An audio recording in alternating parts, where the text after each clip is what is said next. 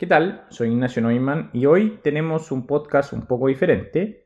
Estoy yo solo, no hay un invitado, por lo cual no hay una entrevista, sino voy a ofrecerles mi perspectiva. Y en este podcast voy a hablar de por qué yo pienso que debiésemos abandonar definitivamente y para siempre la práctica de los Journal Club.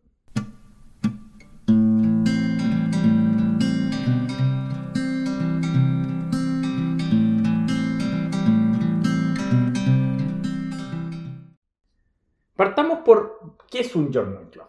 Un Journal Club aparece muy temprano en, la enseñanza y difusión de la salud evidencia como una manera de unir o crear un puente hacia dos partes, entre traspasar los conocimientos de la última investigación científica a los clínicos, puesto que hay un gap entre que una cosa de alguna manera se, estudia, se comprende y se aplica. La, idea de los Journal Club era reducir ese gap y también ser capaz de traspasar eh, habilidades de análisis crítico y de salud basada en evidencia a los clínicos. Esos fueron como los objetivos principales de la creación de los Journal Club y la verdad es que en ambos objetivos los Journal Club han fallado y no han contribuido a traspasar la mejor información a los clínicos, sino por el contrario, incluso pueden ser una fuente de eco de información falsa o sobreestimada. Y tampoco traspasan las habilidades de análisis crítico y de prácticas de salud basada en evidencia que importan. Traspasan un set de habilidades que la verdad para el clínico el día a día son irrelevantes y no traspasan las habilidades que sí son necesarias para aplicar la evidencia en la toma de decisiones. Por lo cual, el, hilo conductor de este podcast es cómo los Journal Club no ayudan, por el contrario, pueden transmitir información exagerada o derechamente falsa hacia los clínicos, ni tampoco transmiten las habilidades em, para una práctica de salud sana evidencia. Partamos con un poco de historia. Los Journal Club fueron quizás la punta de lanza, por llamarlo de alguna manera, de la enseñanza de la salud basada en evidencia en la década de los 90. Como con los objetivos que ya comentamos. Tratar de, reducir el gap entre el conocimiento y la práctica y tratar de transmitir eh, habilidades de salud basada en evidencia y de análisis crítico. Sin embargo, en la situación en que fueron creados y la actualidad han habido cambios importantes. El principal cambio es que la literatura, la evidencia disponible ha cambiado. En la década de los 90, lo que predominaba eran los estudios primarios. Muchos estudios observacionales y un número importante, pero todavía no tan grande, de estudios randomizados. No habían todavía revisiones sistemáticas ni síntesis de evidencia de más alto nivel, como por ejemplo guías de práctica clínica basadas en, evidencia. Em, en, paralelo al movimiento de salud basado en evidencia y la necesidad de sintetizar la información, aparecieron otros movimientos como por ejemplo la colaboración Cochrane. Y estos ambos movimientos sumaron fuerza y hicieron partir en la década de los 90 las revisiones sistemáticas. Hoy en día la situación es distinta. Seguimos teniendo estudios primarios, tenemos muchos estudios observacionales, tenemos, tenemos mucho más estudios randomizados también, pero tenemos una gran cantidad de revisiones sistemáticas. Y tenemos una gran cantidad de síntesis de evidencia en general, no solo revisiones sistemáticas, sino también tenemos guías basadas en evidencia y tenemos evaluaciones de tecnología sanitaria y estudios de costo-efectividad que también resumen la evidencia disponible. De hecho, nosotros que nos dedicamos a la síntesis de evidencia, a las revisiones sistemáticas, no hemos encontrado que muchas veces hay más revisiones sistemáticas que estudios primarios. El caso, el caso más, digamos, que llega a ser ridículo es, por ejemplo, el caso del Remdesivir, donde hay siete estudios randomizados que se hicieron Remdesivir, un antiviral que se usó con poco éxito para el tratamiento del COVID-19 se hicieron siete estudios randomizados respecto al uso del Remdesivir en pacientes con COVID-19 y estos siete estudios randomizados están contenidos en 38 revisiones sistemáticas. O sea, en el fondo hay más de 4, 4, 7, 4, más de cuatro revisiones sistemáticas por cada uno de los estudios randomizados. Es un caso extremo, pero es muy frecuente que nosotros nos encontremos con más revisiones sistemáticas de estudios randomizados. Y por el contrario, es muy infrecuente que nosotros no, nos no encontremos ninguna revisión sistemática respecto a un tema. Nosotros que continuamente estamos desarrollando recomendaciones basadas en evidencia y aplicando la evidencia a la toma de decisiones, es, es, muy extraño que no encontremos ninguna revisión sistemática, por lo cual es bastante seguro decir que para la gran mayoría de las decisiones, algo así el 99% de las decisiones, siempre hay una síntesis de evidencia disponible. Entonces, un primer problema de los Journal Club es su excesiva dedicación a los estudios primarios. Como les digo, si ustedes agarran un journal club al azar, lo más probable es que se encuentren con personas discutiendo respecto a un estudio randomizado. ¿Y por qué es un problema discutir un estudio randomizado versus discutir una síntesis de evidencia? Bueno, la razón fundamental es porque no todos los estudios randomizados tienen la misma probabilidad de llegar a un journal club. Y aquí está la clave. Los estudios randomizados que habitualmente se discuten en los Journal Clubs son los que se publican en las revistas más importantes, ahí hay un círculo vicioso, y son los que habitualmente muestran un resultado positivo de una nueva intervención y habitualmente este resultado positivo está sobreestimado. En el fondo, lo que estoy tratando de decir es que los papers que se revisan habitualmente en los Journal Club muestran un efecto exagerado de intervenciones que pueden ser inefectivas o incluso dañinas, o que pueden tener un beneficio pero mucho menor al que se están discutiendo. Por lo cual los Journal Club fallan en transmitir información confiable a los clínicos. Le transmiten una información, como dicen en inglés, misleading, una, una información de que una intervención en particular funciona más de lo que en realidad funciona.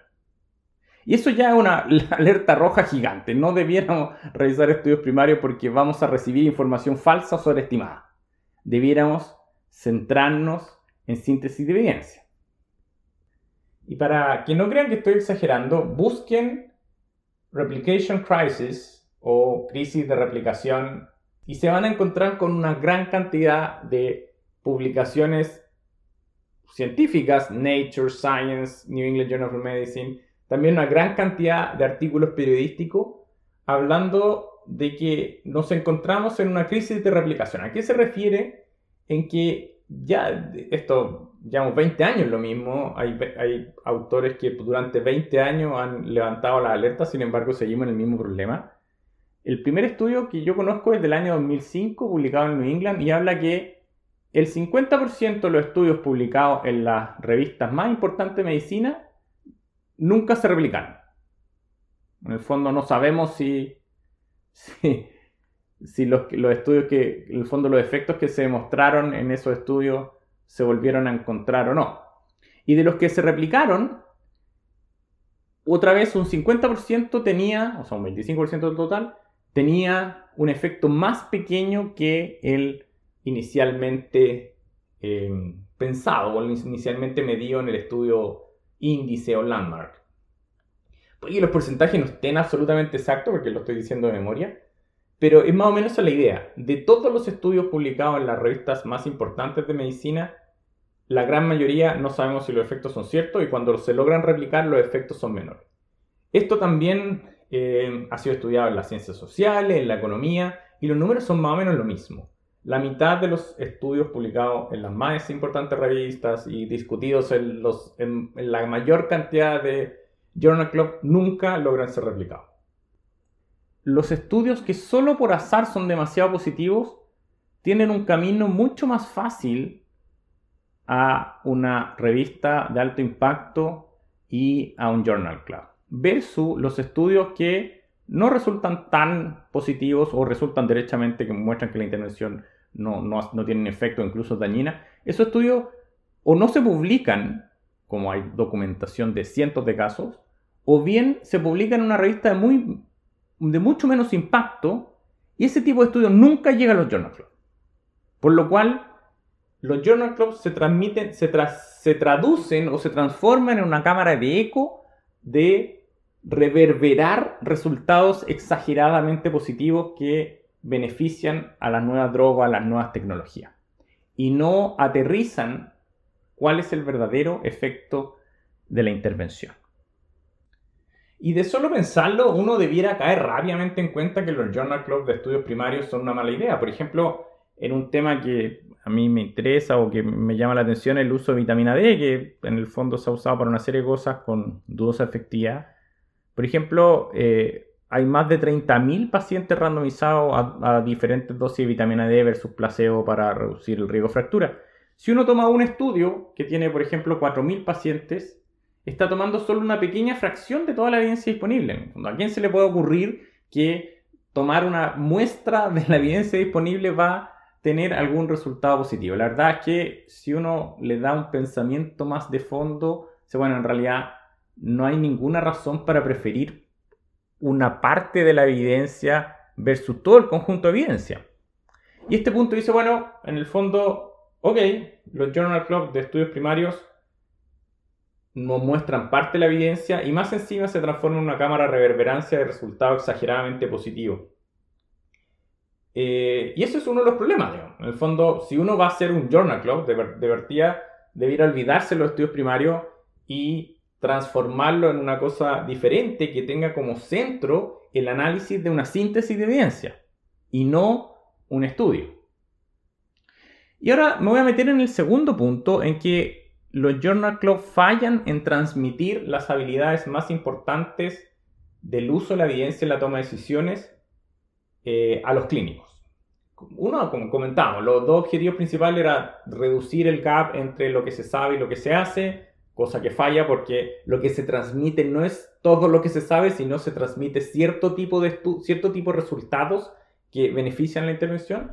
Y la otra intención de los Journal Club era enseñarle a los clínicos análisis crítico y habilidades, digamos, de, ser capaces de leer un paper y eh, usar eso en su práctica. Bueno, ya por la conversación anterior, leer un estudio clínico randomizado y usar eso en su práctica debiera parecerle que es una mala idea porque probablemente lo que cae en sus manos también tampoco es al azar. Los papers que llegan a sus manos porque se los manda alguien o porque lo ven en Twitter también tienen un sesgo hacia que los resultados son exageradamente positivos, por lo cual, en el fondo, ya leer un paper y utilizar eso en la práctica clínica parece una mala idea.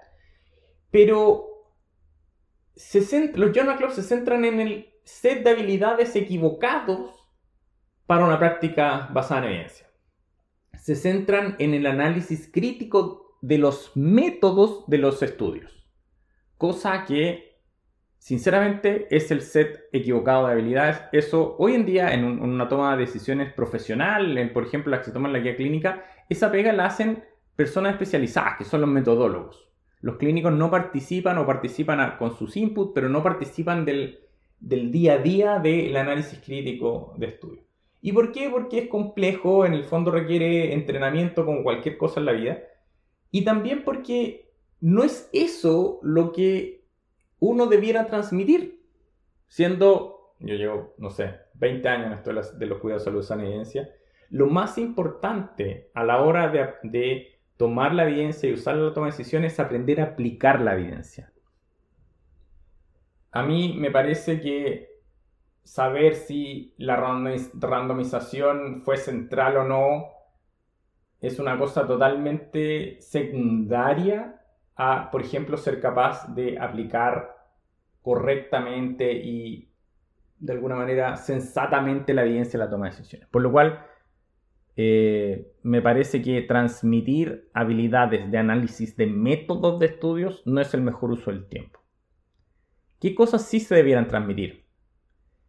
En cómo usamos la evidencia preprocesada, de alguna manera, en el fondo nosotros vivimos en una sociedad donde nosotros no cultivamos nuestra comida no, no, hacemos nuestra ropa con las manos, digamos, no, no hacemos, sino que confiamos en otras personas que lo hacen mejor que nosotros y nosotros utilizamos eso para hacer lo que nosotros hacemos mejor. Esto es lo mismo. Tomar evidencia preprocesada por personas que se dedican a esto todos los días de su vida y usar esa evidencia efectivamente en la toma de decisiones. Y aquí ya me muevo a cómo pienso yo que debieran reemplazarse los Journal Club, que pueden seguir llamándose Journal Club, pero yo preferiría que se llamasen análisis de decisión basada en evidencia o vamos a tener una reunión de decisiones basadas en evidencia. En lo que, ¿cómo podría ser esto? Dice, bueno, ¿qué factores incluye, qué factores debiéramos considerar en una decisión basada en evidencia? Nosotros en Grade lo tenemos bastante desarrollado en el, en el marco de la evidencia de la decisión, en to Decision Framework, en el cual tenemos 11 criterios y vamos traspasando uno a uno, eh, pero es quizá un marco un poco rígido, un poco largo para una decisión de una reunión clínica o para una reunión corta. Pero uno los puede resumir en cuatro grandes categorías. Lo primero que uno tiene que considerar para aplicar la evidencia a la toma de decisiones, bueno, es la evidencia misma. En el fondo, cuáles son los beneficios y los daños derivados del uso de la intervención. Cómo se van a beneficiar mis, pacientes o las personas que yo atiendo en términos de su cantidad de vida o su calidad de vida. Cuáles van a ser los daños a los que se van a ver expuestos las personas. Y uno puede balancear esto tomando en consideración, bueno, cuántos, cuántos casos, cuántas muertes prevengo versus cuántos efectos adversos tengo, pero también poniendo en la balanza qué, qué tanto le importan a las personas los distintos, los distintos desenlaces, qué tanta importancia le dan a prevenir un evento, por ejemplo, un evento de hospitalización versus un evento de efectos adversos. Por lo cual ese balance entre beneficio y daño es lo primero que uno debiera considerar. Y eso habitualmente en la evidencia, cuando viene procesada, ya sea en una revisión sistemática Cochrane o en una guía basada en, evidencia Gray, esto está en la tabla de resumen de resultados, Summary of Finding. Y ahí salen los desenlaces principales y cuántos eventos más tenemos o cuántos eventos menos tenemos por cada uno de esos, de desenlaces. Y uno los puede poner en la balanza y ver, bueno, si el balance de los beneficios y daños favorece el uso de la intervención o no. Segundo, tenemos que considerar la certeza de la evidencia. ¿Qué tan seguros estamos que conocemos dónde está el efecto de la intervención? La certeza de la evidencia es una medición de nuestro conocimiento. cuando nosotros decimos, por ejemplo, esta droga reduce un 30% la mortalidad, ese 30% es el efecto de la droga, pero nosotros también podemos estimar cuánto nosotros sabemos de esa droga. Y eso en el fondo da para otro podcast entero, o para un curso grade o un workshop como el que acabamos de hacer pero en el fondo es una estimación de nuestro conocimiento, es una medición del grado de incertidumbre. Cuando la certeza de la evidencia es baja o muy baja, lo que traduce es que hay incertidumbre en la toma de decisiones y no sabemos bien cuál es el real efecto de una intervención. No sabemos bien dónde cae ese estimador, digamos, del efecto de la intervención. Cuando hay incertidumbre y no sabemos bien el, el efecto de una intervención, bueno, es lógico que seamos más cautos que cuando estamos seguros que una, intervención tiene tal o cual efecto. Por lo cual eso también debiera entrar en nuestra decisión. Tercero, debieran entrar los valores y preferencias de las personas. Y esto es extremadamente importante, porque el análisis de, típico de los Journal Club termina diciendo la intervención previene, por ejemplo, tantos accidentes vasculares, por lo tanto tenemos que usarla. Sin embargo, en ningún momento se dice, bueno, pero bueno, ¿qué piensan los pacientes o las personas que van a usar la intervención de la intervención? ¿Cómo valoran la prevención de los accidentes vasculares versus, por ejemplo, el aumento del riesgo sangrado, como tienen algunos anticoagulantes? Y acá ya nos adentramos derechamente en las habilidades centrales que los clínicos debieran tener para usar la evidencia en la toma de decisiones. Es decir, bueno, esta es la evidencia, cuáles son los valores y preferencias de las personas, cómo valoran los distintos estados de salud las, las personas para sopesar los beneficios y los riesgos de la intervención.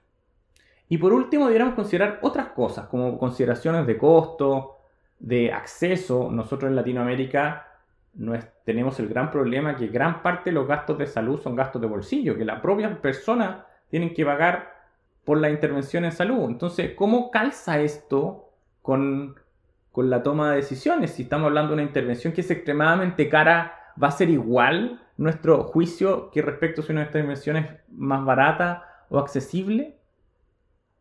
Por lo cual, mi visión es que esta nueva reunión de decisión clínica basada en evidencia que debiera reemplazar al Journal Club debiera estar centrada en los aspectos de la decisión, más que en el análisis de cómo se hizo la secuencia de randomización o si los adjudicadores del outcome eran ciegos o no.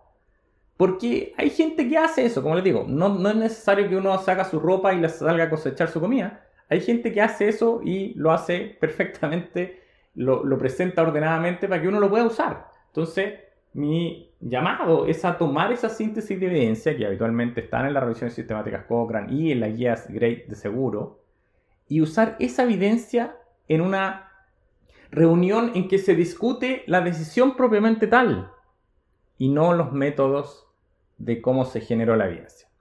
Voy a poner un ejemplo un poco abstracto, digamos. Quizá un día los puedo invitar a un taller, a mi primer taller de decisiones basadas en evidencia pero voy a poner un ejemplo de a ver cómo funcionaría esto. Voy a poner un ejemplo general. Em, dado el formato del podcast, no permite analizar la evidencia en, su, en todo su esplendor, viendo los resultados y todo, pero en el fondo les voy a contar de qué se trata. Es respecto al uso de potasio en la dieta. Hay estudios observacionales que muestran que las personas que ingieren más potasio eh, tienen un menor riesgo cardiovascular y una menor mortalidad. Eh, y se cree que el potasio, hay una serie de teorías de por qué el potasio podría ayudar a disminuir el riesgo cardiovascular. La certeza de la evidencia es baja eh, porque proviene de estudios observacionales. podemos hablar otro podcast entero de por qué los estudios observacionales no, no nos generan la misma certidumbre que los estudios randomizados. Por lo cual hay incertidumbre si este efecto es real o no. Uno podría decir, podría ser que comer más potasio en la dieta reduzca la mortalidad cardiovascular, pero no es algo que podamos asegurar 100% porque la evidencia es de baja certeza. Y es una decisión tremendamente contingente a los valores y preferencias de las personas. Esto es lo que en el fondo, de alguna manera, una persona le dice, mire, usted tiene que comer con menos potasio, va a tener que enfrentar. Si bueno, estoy dispuesto yo a cambiar, por ejemplo, una de las estrategias que se ocupa es cambiar la sal, cambiar la sal de sodio NaCl por KCl. Estoy yo dispuesto a cambiar mi alimentación y utilizar esta sal dietética usar sal de, potasio para obtener un potencial beneficio en mortalidad cardiovascular que como conversamos es incierto, digamos, es, la certeza es baja, o no estoy dispuesto. Probablemente las personas que le den más valor a evitar eventos cardiovasculares que a los cambios necesarios en su, en su estilo de vida, lo van a hacer. Pero las personas que le den más valor a mantener su estilo de vida por sobre un potencial beneficio cardiovascular, probablemente no lo van a hacer. Y aquí si uno revisa el Journal Club y ve el estudio observacional, dice comer más potasio se asocia a una menor mortalidad cardiovascular. Y esa es la palabra porque se asocia, en el fondo hay una incertidumbre detrás. Uno podría decir, bueno, yo voy a ir a recomendarle a toda la gente que coma más potasio. Pero la verdad es que no es tan así. Hay un tema de la certeza la evidencia no es tan alta, por lo cual hay cierta incertidumbre de que este efecto sea real. Y por otro lado, una decisión tremendamente sensible a los valores y preferencias, por lo cual toda discusión con los pacientes necesariamente va a pasar ¿Por qué tan, dispuesto, qué dispuestos están ellos a cambiar su hábito alimenticio para obtener un beneficio potencial en mortalidad cardiovascular? Y en mi idea de este taller de la decisión basada en evidencia, probablemente la decisión debiera estar relacionada en esto. Podemos involucrar el costo, cuál es el costo de comer sal común versus una sal dietética. Y de alguna manera tomar la evidencia como viene, no perdernos, digamos, demasiado tiempo más que en, entender lo, por qué la certeza baja o alta, uno puede hacer un, breve paréntesis y decir, mira, los que revisaron esto encontraron que la certeza era baja porque un viene un estudio observacional, hacer una pequeña reflexión de por qué los estudios observacionales nos proveen en general de certeza baja en comparación a los estudios randomizados, pero después moverse rápidamente a, bueno, consideraciones de esta decisión, cómo influyen los valores y preferencias en, este, en esta decisión, cómo influye la certeza en la evidencia y cómo influyen otros factores como el costo, y hacer girar la discusión en torno a la toma de decisión, cosa que la gente que va a esta reunión salga con una idea bastante clara de cómo discutir esta evidencia con las personas. Yo creo que eso es bastante más útil que ver si los estudios, en el fondo, si los estudios de cohorte que informaron esta, esta decisión eran ciegos o no. Creo que es bastante más útil para cuidar a las personas. Bueno, en este podcast, em, que es una perspectiva, no hay ningún entrevistado, he hablado de las razones por lo cual yo creo que los Journal Club y sobre todo los Journal Club de estudios primarios no debiéramos repetirlo nunca más.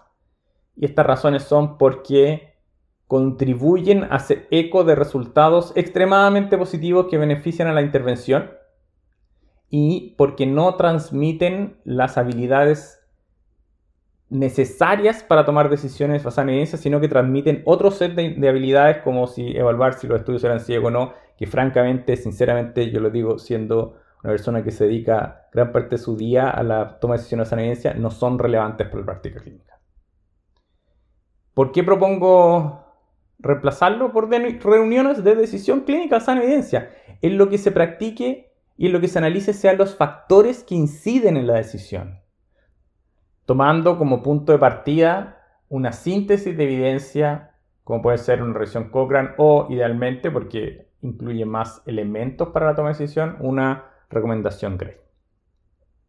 Así que ya saben, cuando tengan un Journal Club no me inviten, porque en vez de ayudarlo a dilucidar eh, los aspectos del seguimiento y la intención de tratamiento, les voy a contar de por qué no debiéramos estar haciendo un Journal Club y sobre todo por qué no debiera estar haciendo un Journal Club de un estudio primario. Muchas gracias.